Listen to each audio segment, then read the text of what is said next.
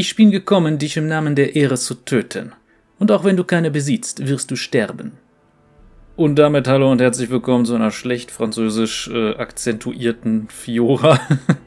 naja, ihr habt sie ziemlich äh, eindeutig gewählt beim letzten Mal. Also in den letzten Folgen hatten wir häufig solche Abstimmungen, die sehr, sehr deutlich waren. Und ja, am Anfang mache ich ja immer so dieses kleine Voice-Acting-Debakel. Ihr kennt es inzwischen. Und trotzdem schauen Leute meine Videos, also bitte.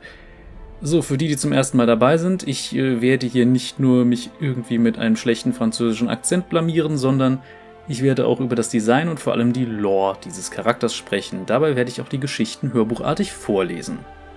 Und ich denke, da kommen wir am besten jetzt erst auch mal direkt zu einer kleinen Sache, bevor wir mit der ganzen Sache anfangen. Nämlich, äh, einige werden vielleicht einen kleinen Unterschied in der Soundqualität bemerken, denn ich benutze ein neues Mikrofon.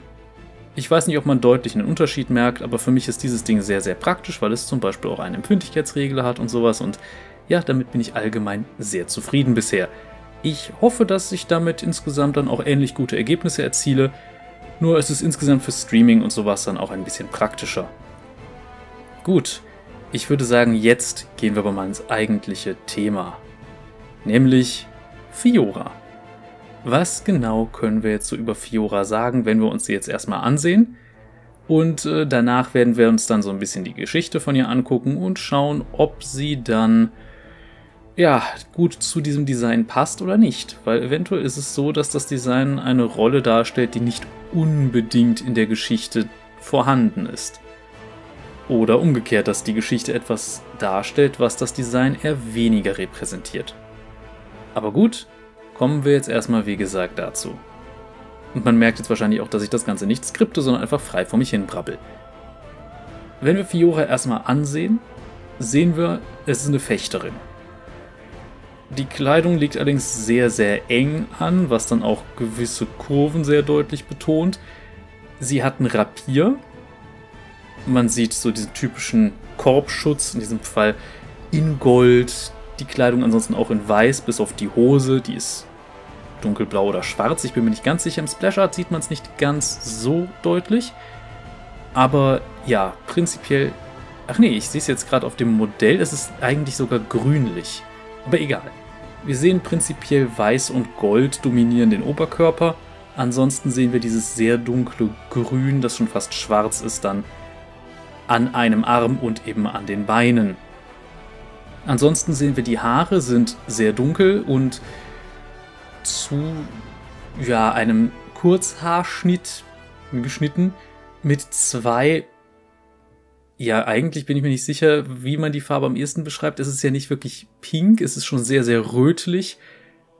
Aber eben, ja, sagen, nennen wir es einfach zwei rosa Strähnen, die das Gesicht so ein bisschen umrahmen. Und generell hat sie einen sehr strengen Blick aufgesetzt. Man muss aber sagen, das Gesicht ist trotz allem nicht wirklich hart, sondern eher wenig markant. Sonst noch blaue Augen. Prinzipiell ziemlich simpel. Man sieht auch am Design sehr, sehr deutlich, das ist ein Charakter aus Demacia, weil ganz im Ernst, wenn wir irgendwo Weiß und Gold sehen, dann erübrigt sich eigentlich schon diese Frage. Und ja, Fiora fällt da genau in dieses Schema rein. Aber gut, generell sehen wir halt Fechterin und äh, aus irgendeinem Grund sehr eng anliegende Kleidung, aber auch über einer Schulter so eine Art. Fragt mich bitte nicht, warum der nur über der linken Schulter liegt und äh, das verstehe ich generell nicht. Was auch nicht wirklich viel Sinn ergibt, ist, dass das stärkere Schulterpolster auf der linken Seite sitzt, obwohl sie mit der rechten Seite fechtet, weil eigentlich schützt man die Seite, die weiter vorne ist. Das ergibt nicht so viel Sinn, aber egal. Es ist Fantasy und ihr wisst, wie das so insgesamt läuft. Und ich würde sagen, hier gehen wir jetzt mal ins erste Vorlesesegment und schauen mal, wie gut dieses Design dann zu ihrer eigentlichen Rolle in der Geschichte passt. Viel Spaß damit! Fiora die große Duellantin Als jüngste Tochter der Adelsfamilie Laurent war Fiora ein Leben als politische Marionette vorbestimmt, die im großen demassianischen Spiel der Allianzen verheiratet werden sollte. Ihr missfiel dieser Gedanke so sehr, dass sie sich von Kindesbeinen an mutwillig jeder Erwartung widersetzte, die irgendjemand an sie hatte. Ihre Mutter ließ die besten Handarbeiter Demasias die wunderbarsten Spielpuppen für sie anfertigen, doch Fiora verschenkte sie an ihre Dienstmädchen, nahm den Degen ihres ältesten Bruders und zwang ihn, ihr heimlich das Fechten beizubringen. Ihr Vater beschaffte unzählige Schneiderpuppen, damit ihre persönliche Schneiderin die wundervollsten Gewänder für sie nähen konnte, doch Fiora nutzte sie nur, um ihre Ausfallschritte und Konter zu üben. Trotz Jahren des stillen Widerstands wurde kurz nach ihrem 18. Geburtstag eine politisch vielversprechende Ehe mit einem entfernten Zweig des Hauses Kronwacht arrangiert. Die Hochzeit sollte im Sommer stattfinden, Schauplatz sollte die Hauptstadt werden und König Jarvan III. würde zu Gast sein. Als die geladenen Gäste an jenem Tag allmählich eintrafen, stand Fiora auf und verkündete, dass sie eher sterben würde, als ihr Leben von jemand anderem bestimmen zu lassen. Ihr Ausbruch brachte öffentlich Schande über ihren Angetrauten, und seine Familie wollte sich auf die traditionelle Art von dieser Schmach reinwaschen mit einem Duell bis zum Tod. Fiora stimmte sofort zu, doch ihr Vater Sebastien hielt den König an, einzuschreiten. Jarvan hatte viel getan, um den Fäden des Adels ein Ende zu setzen, doch in diesem Fall waren ihm die Hände gebunden. Fiora hatte das Duell bereits angenommen. Damit blieb nur noch ein Ausweg. Sebastien machte von seinem Recht Gebrauch, an ihrer Stelle zu kämpfen. Hochmarschall Tiana Kronwacht tat es ihm gleich und ernannte einen erfahrenen Streiter aus der furchtlosen Vorhut, der anstatt ihres Verwandten kämpfen sollte. Es schien fast sicher, dass Sebastien verlieren würde. Der Name Laurent würde sich davon nie erholen, und Fiora würde unehrenhaft verbannt werden. Angesichts dieser schrecklichen Aussichten traf er eine Entscheidung, die den Ruf seiner Familie fast ebenso verdammen könnte wie eine Niederlage. In der Nacht vor dem Duell versuchte er seinem Widersacher ein Arzneimittel zu verabreichen, das seine Sinne betäuben und seine Bewegungen verlangsamen würde. Doch er wurde bei seiner Tat ertappt und in Haft genommen. Das Gesetz war eindeutig. Sebastien Laurent hatte den wichtigsten Ehrenkodex überhaupt gebrochen. Er sollte öffentlich gedemütigt werden, indem man ihn wie einen gemeinen Verbrecher am Schafott hinrichtete. Am Vorabend seines Todes besuchte Fiora ihn in seiner Zelle, doch was dort besprochen wurde, blieb ihr Geheimnis. Am nächsten Tag trat Fiora vor das Podium des Königs, wo die ganze versammelte Menge sie sehen konnte. Sie kniete vor ihm nieder und bot ihm ihre Klinge. Wenn er ihr seinen Segen gab, würde sie ihrem Vater den Namen Laurent abnehmen und Gerechtigkeit walten lassen. Der Kampf war verwirrend schnell, ein Tanz der Klingen so herausragend, dass alle Anwesenden ihn niemals vergessen würden. Fioras Vater war selbst ein meisterhafter Schwertkämpfer doch seiner Tochter war er nicht gewachsen. Mit jedem Klingenschlag sagten sie einander Lebewohl. Letzten Endes war es Fiora, die ihren Degen unter Tränen im Herzen ihres Vaters vergrub. Andächtig erklärte König Jarvan, dass Sebastien damit für seine Verbrechen bezahlt hatte. Fiora würde seine Erbin sein. Der Disput zwischen den Familien war geklärt. Doch dauert es seine Zeit, bis derartige Skandale in Vergessenheit geraten. Fiora erfüllte ihre neuen Pflichten am Hofe mit ihrer typischen Deutlichkeit und Direktheit, doch sie merkte schnell, dass ihr Gerüchte und Geschwätz auf Schritt und Tritt folgten. Sie hatten ihrem Bruder den Anspruch auf den Familiennamen entrissen. Wie sollte ein arrogantes Kind wie sie schon der großen Stadt Demacia dienen? Was konnte sie, die nicht einmal einen Ehemann hatte, schon mehr bringen als Zwietracht und Blutvergießen? Anstatt mit ihrer Klinge noch mehr Gerechtigkeit einzufordern, wandte sich Fiora an den großen Kreis ihrer Verwandten, an Vettern und noch entferntere Familienmitglieder unter denen sich viele namhafte Schwertmeister befanden. Ihre Kritiker verstummten, als sie jeden aus dem Haus Laurent zum Adeligen machte. Gemeinsam arbeiteten sie daran, in Demacia die Kunst, wie sie der Umgang mit Klingen seit jeher war, zu verfeinern. Das Duellieren war eine uralte Tradition, doch sie musste nicht immer im Tod enden. Und falls jemand mit dieser Auffassung nicht übereinstimmt, dann stellt Fiora diese Überzeugung überaus gern im Kampf auf die Probe.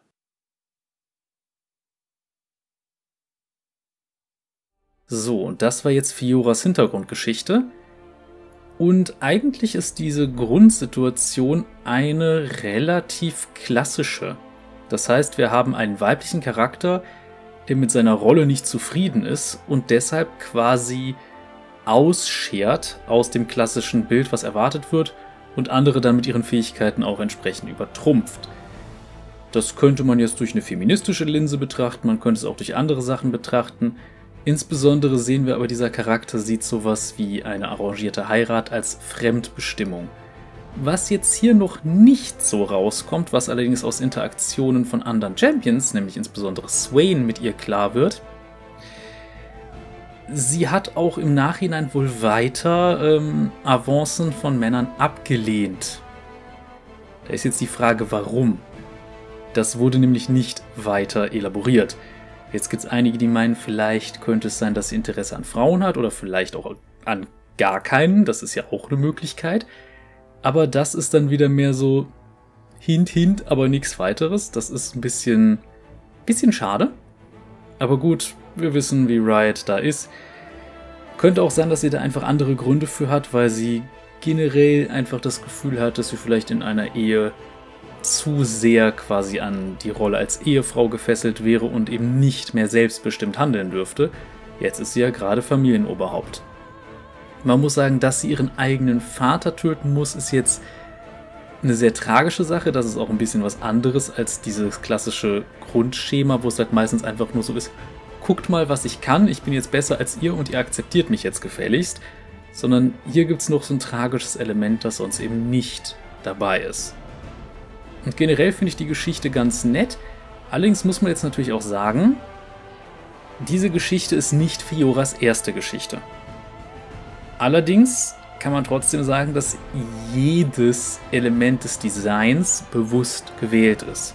Das heißt, es gibt nicht ein Schema, das prinzipiell immer als Default herhält und man muss dann nur die Abweichungen davon irgendwie rechtfertigen, sondern grundsätzlich auch wenn man sich an einem Default entlanghangelt, sollte man in der Lage sein zu sagen, warum man das tut. Und bei Fiora kommen wir nämlich wieder in so ein ganz klassisches Element und das ist, was ich gerne sexy by default nenne. Weil Fiora hat eine extrem schmale Taille, was sie als Fechterin eigentlich gar nicht haben dürfte, aber es ist Fantasy, meinetwegen. Und schon gewisse Kurven trägt sehr eng anliegende Kleidung, was man eventuell mit diesem Sportler-Thema wieder so ein bisschen erklären könnte. Aber ansonsten auch wieder das klassisch weiche, hübsche Gesicht, obwohl gerade was Scharfes, Hartes zu diesem Charakter sehr gut passen würde. Also wir sehen so eine leichte Stupsnase, sehr volle Lippen und sowas. Aber grundsätzlich immer noch sehr schön. Wo ich mir persönlich denke, auch jetzt gerade mit der sehr figurbetonten Kleidung und sowas, dieser Charakter hat eine klare Aussage, dass sie sich nicht ähm, objektifizieren lassen will. Es würde doch eigentlich sehr, sehr gut passen, wenn Fiora irgendwie ihre, sagen wir mal, reizvollen Eigenschaften eher verstecken würde. Oder wenn sie vielleicht als Fechterin auch einfach mal eine Narbe hätte oder sowas. Aber nein, das ist halt auch wieder nicht der Fall. Und das finde ich ein bisschen schade. Generell muss ich aber sagen, dass die Kleidung zum Beispiel sehr, sehr gut zu Demacia passt. Also es ist ein ganz, ganz klassisches demasianisches Outfit in dem Sinne von wegen Weiß und Gold, aber das hatten wir ja schon. Was die Strähnchen sollen, weiß ich jetzt nicht. Aber gut, ist halt so. Ich finde allerdings, bei Fiora hätte es den Charakter nur besser gemacht, wäre man ein bisschen von diesem klassischen Default abgewichen. Hätte man gesagt, okay, dann machen wir das Gesicht vielleicht ein bisschen schärfer, ein bisschen härter. Einfach weniger weich und hübsch. Und genauso, dass der Körper vielleicht dann auch sehniger wäre. Denn das wäre eine Sache, die ich persönlich interessanter fände, weil ganz ehrlich, wir haben schon genug Sanduhrfiguren. Gut, Fiora ist jetzt auch nicht der neueste Champion, aber trotzdem, jetzt im Vergleich mit dem ganzen Rest, der so da ist, ich bin da ein bisschen enttäuscht.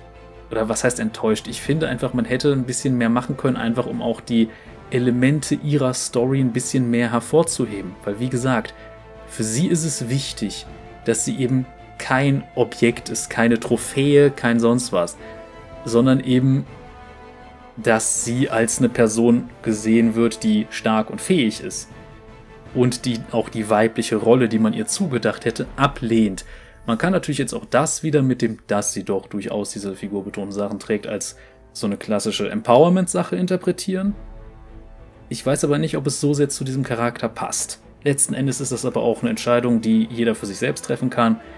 Aber das ist, wie ich es jetzt sehe, und äh, falls jetzt einige Leute noch nicht so viel von mir gesehen haben, ja, ich bin Feminist, ist halt so.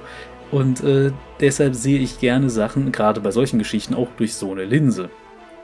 Und ich bin auch nicht nur einfach Feminist, sondern ich habe auch gewisse Kontakte. Ich bin ja selber jetzt nicht Mitglied der LGBTQ-Szene und so weiter, aber wenn ich jetzt über zum Beispiel lesbische oder asexuelle oder wie auch immer Interpretationen von Fiora rede, man kann natürlich sagen, wir haben keine festen Sachen, also festen Angaben. Alle Interpretationen sind momentan valide, aber nichts davon hat einen Anspruch darauf, richtig zu sein, solange Riot nicht irgendwann den Fuß hinstellt und sagt, so ist es jetzt. Man kann jetzt theoretisch auch den Satz, den Swain da seit seinem Rework zu ihr sagt, äh, ein bisschen als Queerbaiting betrachten, aber man weiß es nicht genau. Ich selbst bin jetzt kein Mitglied der Szene, insofern, dass ich halt einfach heterosexueller Typ bin. Manche würden polyamore Leute noch mit reinrechnen, aber eigentlich ist das mehr eine Beziehungsart und hat nichts mit Sexualität zu tun. Naja, zumindest nicht mit sexueller Orientierung. Daher, ich selbst zähle mich nicht dazu, aber mehr so als Ally. Aber gut, genug davon. Ich persönlich finde halt die Sache sehr interessant, dass sie eben diese Verbindung ablehnt, aber trotzdem sich halt reizvoll präsentiert auf eine gewisse Art. Und das ist seltsam. Aber okay, letzten Endes ist das meine Interpretation und ich würde sagen, wir springen am besten mal in ihre Color Story, die vielleicht dann auch noch mal ein bisschen mehr das Ganze in ein anderes Licht rückt. Denn ich weiß, dass einige jetzt schon wieder mit irgendwelchen, oh, kann er mal mit dem SJW-Scheiß aufhören, äh, anfangen werden, aber so ist es nun mal bei mir. Ich falle nun mal in diese Kategorie und mir sind solche Themen halt wichtig. Gut, gehen wir jetzt endlich in ihre Color Story. Viel Spaß damit. Eine Frage der Ehre von Graham McNeil Der Mann, den Fiora nun töten würde, hieß Umberto. Er wirkte sehr selbstsicher, er sprach mit vier Männern, die ihm so ähnlich sahen, dass es wohl seine Brüder sein mussten. Die fünf Männer waren arrogant und brüsteten sich, als wäre es unter ihrer Würde, in der Halle der Klingen zu erscheinen, um sich ihre Herausforderung zu stellen. Der Morgen warf sein Licht in Mustern durch die Spitzbogenfenster, und auf dem hellen Marmor spiegelten sich schimmernd diejenigen, die gekommen waren, um jemanden sterben zu sehen. In der Halle drängten sich Mitglieder der beiden Häuser, Lakaien, Schaulustige und solche, die lediglich kranke Gelüste nach Blutvergießen hierher getrieben hatten. Meine Dame, sagte Amdar, ihr zweitältester Bruder, als er ihr einen Degen mittlerer Länge mit stahlblauer, spiegelglatter Klinge reichte. Wollt ihr das wirklich tun? Selbstverständlich, antwortete Fiora. Habt ihr gehört, was Umberto und seine Maulelden von Brüdern in der Commercia von sich gegeben haben? Das habe ich, erwiderte Amdar. Aber hat er dafür den Tod verdient? Wenn ich einen Maulelden dulde, werden andere denken, dass sie ihre Zungen nicht länger hüten müssen, sagte Fiora. Amdar nickte und trat zurück. Dann tut, was ihr tun müsst. Fiora trat nach vorn, ließ ihre Schultern kreisen und ihre Klinge zweimal durch die Luft fahren. Ein Zeichen, dass das Duell unmittelbar bevorstand. Umberto drehte sich um, da einer seiner Brüder ihm in die Seite stieß. Es verärgerte Fiora zu sehen, wie dreist er ihre Figur begutachtete und dass sein Blick viel zu lange unterhalb ihres Halses ruhte. Nun zog auch er seine Waffe, einen langen, wunderschön gebogenen demassianischen Kavalleriesäbel, der Knauf vergoldet und mit Saphiren besetzt. Die Waffe eines Angebers, völlig unbrauchbar in einem Duell. Umberto stellte sich auf die Markierung und imitierte ihre Schwertbewegungen. Er verbeugte sich und zwinkerte ihr zu. Fiora spürte, wie sich ihr Kiefer verspannte, verdrängte jedoch ihr Missfallen. In einem Duell hatten Gefühle nichts verloren. Sie lenkten beim Kampf nur ab und hatten schon so manchen großartigen Schwertkämpfer einem schwächeren Gegner unterliegen lassen. Sie umkreisten einander, und die vorgegebenen Bewegungsabläufe ließen sie wie Tanzpartner bei den ersten Takten eines Walzers wirken. Diese Bewegungen sollten sicherstellen, dass beide Duellanten sich der Bedeutung dessen bewusst waren, was ihnen bevorstand. Die Rituale des Duells waren wichtig, wie der gemessene Schritt dienten sie dazu, zivilisierten Menschen die Illusion zu lassen, es läge etwas Edles im Töten. Fiora war bewusst, dass das gute Vorschriften waren, gerechte Vorschriften, was aber nichts an der Tatsache änderte, dass sie den Mann, der ihr gegenüberstand, gleich töten würde. Fiora stand hinter diesen Vorschriften und musste deshalb ihr Angebot vortragen. Geehrter Herr, ich bin Fiora vom Hause Laurent, sagte sie.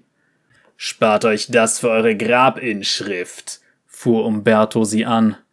Sie ignorierte diesen kindischen Versuch, sie zu verunsichern, und erwiderte Mir wurde zugetragen, dass ihr den Namen Laurent ungerechtfertigt und entehrend beschmutzt habt, indem ihr boshafte Unwahrheiten bezüglich der Legitimität meiner Familie geduldet und verbreitet habt.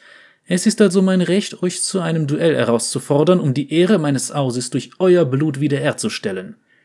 Das weiß ich bereits, antwortete Umberto dem Publikum zugewandt. Ich bin hier, nicht wahr? Ihr seid gekommen, um zu sterben, versprach Fiora, es sei denn, ihr entscheidet euch gegen einen Kampf mit mir und leistet Genugtuung für euer Vergehen. Wie könnte ich euch Genugtuung leisten, werte Dame? fragte Umberto. Aufgrund der Natur eures Vergehens müsstet ihr zustimmen, euch euer rechtes Ohr abtrennen zu lassen. Was? Seid ihr denn wahnsinnig, Weib? Wählt zwischen eurem Leben und eurem Ohr, sprach Fiora, als würde sie sich über das Wetter unterhalten. Ihr wisst, wie dieses Duell enden wird, und wer sich fügt, der verliert nicht das Gesicht. Selbstverständlich tut er das, erwiderte Umberto, und Fiora bemerkte, dass er noch immer glaubte, er könnte gewinnen. Er unterschätzte sie, wie alle anderen auch. Alle ihr wissen um mein Geschick im Umgang mit der Klinge. Also entscheidet euch für euer Leben und tragt eure Wunde als Ehrenabzeichen. Oder wählt euren Tod und ihr werdet heute Vormittag noch den Krähen zum Fraße dienen. Fiora erhob ihre Klinge. Doch entscheidet euch jetzt.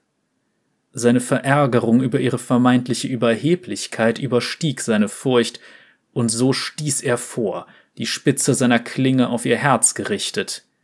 Fiora hatte den Angriff schon vor seiner Ausführung durchschaut und machte eine Vierteldrehung nach links, woraufhin die gebogene Klinge ins Leere schlug.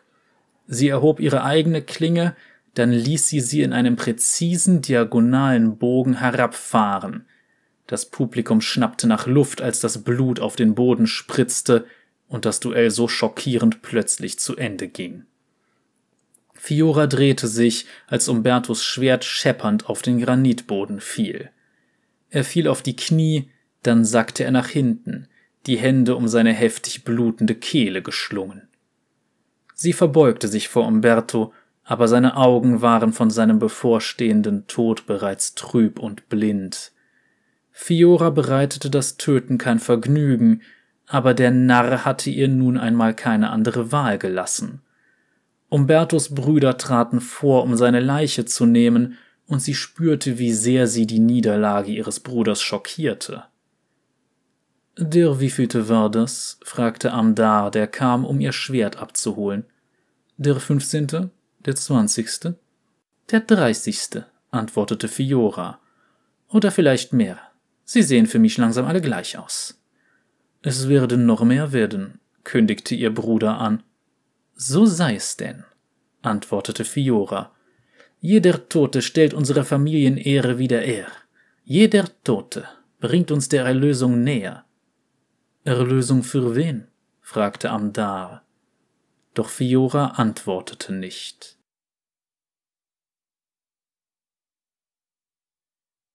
So, das war jetzt keine sonderlich lange Geschichte, aber das war Fiora mal in Aktion. Und ja, auch hier sehen wir wieder, sie hasst es, irgendwie objektifiziert zu werden und sowas. Und es verärgert sie ja auch, dass der Typ ihr eben auf die Brust starrt. Wo ich mich wieder frage, warum trägt sie dann figurbetonte Kleidung? Also ich meine, wenn sie davon genervt ist, klar, man könnte jetzt persönliches ästhetisches Wohlbefinden sagen, aber letzten Endes ist das nichts, was bei Fiora irgendwie hervortritt, was sie irgendwie als eine wichtige Sache da ja betrachtet, zumindest nicht in den Geschichten, die wir kennen. Und daher finde ich das ein bisschen, naja, unpassend schon fast, aber letzten Endes ist das eine Geschmackssache. Ich finde es ein bisschen schade, wie gesagt, aber das ist jetzt wieder das, was ich sowieso habe. Generell sehen wir halt hier, sie ist eine, die durchaus äh, sehr äh, direkt mit Gewalt reagiert, wenn jemand irgendetwas gegen die Ehre ihrer Familie sagt. Und sie scheint mit diesem Thema auch, äh, sagen wir mal, sie scheint davon ein bisschen besessen zu sein. Also es scheint für sie sehr wichtig zu sein, diese Familienehre wiederherzustellen. Da ist nur die Frage, wann ist sie denn wiederhergestellt, wenn sie schon 30 Leute dafür umgebracht hat, dass sie diese Familie beleidigt haben? Von daher, hm, vor allem müsste sich langsam auch mit der Ruf rumgesprochen haben. Und ich gebe recht, ein Kavalleriesäbel eignet sich nicht so gut für ein Duell wie beispielsweise ein Rapier. Ich persönlich würde allerdings ein Langschwert bevorzugen, aber das ist jetzt meine persönliche Meinung und ich bin auch jemand, der durchaus weiß, mit einem Schwert umzugehen. Also, um mal kurz einen Charakter aus einem meiner liebsten Hörspiele zu zitieren, so der auf die Frage antwortet, äh, kannst du mit dem Schwert umgehen? Ja, wenn ihr mir eines zeigt, werde ich wissen, welche Seite die gefährliche ist. Also so in etwa sehe ich mich dabei. Und ähm, ja, generell, Langschwerter sind super Duellwaffen. Oder auch einfach mal eine Spießwaffe, sollte man auch nicht unterschätzen. Aber gut, genug davon. Wir sehen zumindest, Fiora ist eine sehr effektive Duellantin, die quasi sehr schnell, sehr präzise arbeitet und sich nicht unbedingt aus der Ruhe bringen lässt. Sie nimmt augenscheinlich ihre Rolle als Familienoberhaupt sehr ernst. Aber wie gesagt, sie fällt in eine Rolle, bei der ich mich jetzt persönlich frage, wie wird das Ganze aufgelöst im Zweifel? Was muss sie machen, um diese Familienehre wiederherzustellen? Was wir zumindest mitbekommen haben, sie ist ja auch in einer anderen Geschichte schon mal vorgekommen, dass sie Jax als eine Art würdigen Gegner betrachten könnte und vielleicht dann auch irgendwann bei den neu aufgestellten Kohari wieder mitmachen könnte. Da ist dann aber die Frage, wer übernimmt das denn? Das ist ja auch wieder die Frage. Und ja, generell muss man sagen, es ist ein etwas schwieriges Thema mit dieser Frau. Aber gut, ich weiß ehrlich gesagt nicht, durch welche Linse ich sie am besten betrachte, weil man sehr unterschiedliche Sachen in sowas reinlesen kann. Aber gut, ich würde sagen, wir kommen jetzt mal zu dem Teil, auf den viele immer warten. Auch wenn viele auch einfach, bevor sie sich die Folge ansehen, direkt in meinen Community-Tab springen, denn wir kommen zur Abstimmung für die übernächste Folge. Mein Zufallsgenerator hat wieder drei Champions ausgespuckt, die wir noch nicht hatten. Und ich werde jetzt einmal kurz äh, sagen, wer denn zur Auswahl steht. Wir haben Irelia, die Klingentänzerin, Karma, die Erleuchtete und Jace, der Verteidiger von Morgan. Und ich muss zugeben, für mich wäre das eine sehr schwierige Wahl, weil, naja, einerseits Irelia und Karma waren zum Beispiel beide Teil des ähm, Ruination Events, das wir letztens hatten. Und Jace zum Beispiel könnte in Arcane eine Rolle spielen, um nicht zu sagen, er spielt garantiert eine Rolle, weil wir haben da auch eventuell schon gewisse kleine äh, Artworks gesehen. Dass sowohl er als auch Victor eine Rolle spielen. Und ganz im Ernst, man sieht bei Arcane Victor dann einmal ohne seinen komischen Metallkram, also bevor er seinen komischen äh, Technologie-Upgrades an sich selber vorgenommen hat. Das ist interessant. Ich freue mich da richtig drauf. Und ja, da können wir dann mal schauen, wer euch interessiert. Zumindest bei der aktuellen Abstimmung, die ich äh, jetzt während ich das hier gerade aufnehme, so sehe, sind manche Leute ein bisschen verzweifelt, weil alle drei Charaktere, die zur Auswahl stehen, da auch wieder sehr lore-relevant äh, sein könnten. Und ja, mal schauen, für wen ihr euch hier entscheidet. Ansonsten, für die, die es jetzt im Podcast schauen, ähm, es würde mir natürlich helfen, wenn ihr bei mir auf YouTube kurz vorbeischaut, denn generell helfen mir natürlich algorithmustechnisch Sachen wie Likes, Abos, Glocken und so weiter, natürlich auch Watchtime und äh, was natürlich auch immer gut geht, sind Kommentare. Lasst also gerne mal in euren Kommentaren da, was ihr von Fiora so haltet, wie ihr das Ganze interpretiert und was euch vielleicht auch für einen Ausgang da gefallen würde. Wie gesagt, gerade jetzt äh, mit der ganzen Queer-Sache ist dann auch wieder die Frage, was würde euch denn da zum Beispiel am besten gefallen für eine Auflösung der Sache? Oder möchtet ihr vielleicht wetten, was es jetzt ist? Aber ich glaube, Riot wird uns da sowieso nie eine Antwort geben. Naja, weiter im Text. Ansonsten gibt es noch Links in der Videobeschreibung, nämlich einmal zu meinem Twitter-Account und auch noch zu äh, gewissen Seiten, falls man mir ein bisschen Geld hinterherwerfen möchte. Auf Bandcamp kann man zum Beispiel ein Hörbuch kaufen und bei den anderen Sachen kann man zum Beispiel bei Patreon hier diese Folgen auch ein bisschen früher schon mal anhören, nur halt ohne irgendeine Hintergrundmusik und sowas, sondern als reines Audio von meiner Stimme. Sofern das, ja, sobald das fertig ist, ist das dann halt da. Ansonsten gibt es noch natürlich die Möglichkeit, mir auf Kofi einfach zu sagen, Hofnarr, ich wurde gar köstlichst belustigt, hier nehme er einen Euro. Also wenn mir jemand ohne Gegenleistung und einfach mit einer netten Nachricht irgendwie was äh, geben will, geht das natürlich auch da. Gut, jetzt aber genug von dem ganzen Schilling-Kram. Wir können jetzt, würde ich sagen, die Folge für heute beenden. Bleibt sicher, lasst euch impfen, falls ihr es noch nicht getan habt und äh, ja, ich möchte einfach, dass die Pandemie irgendwann vorbei ist. Gut, bis zum nächsten Mal. Cheerio.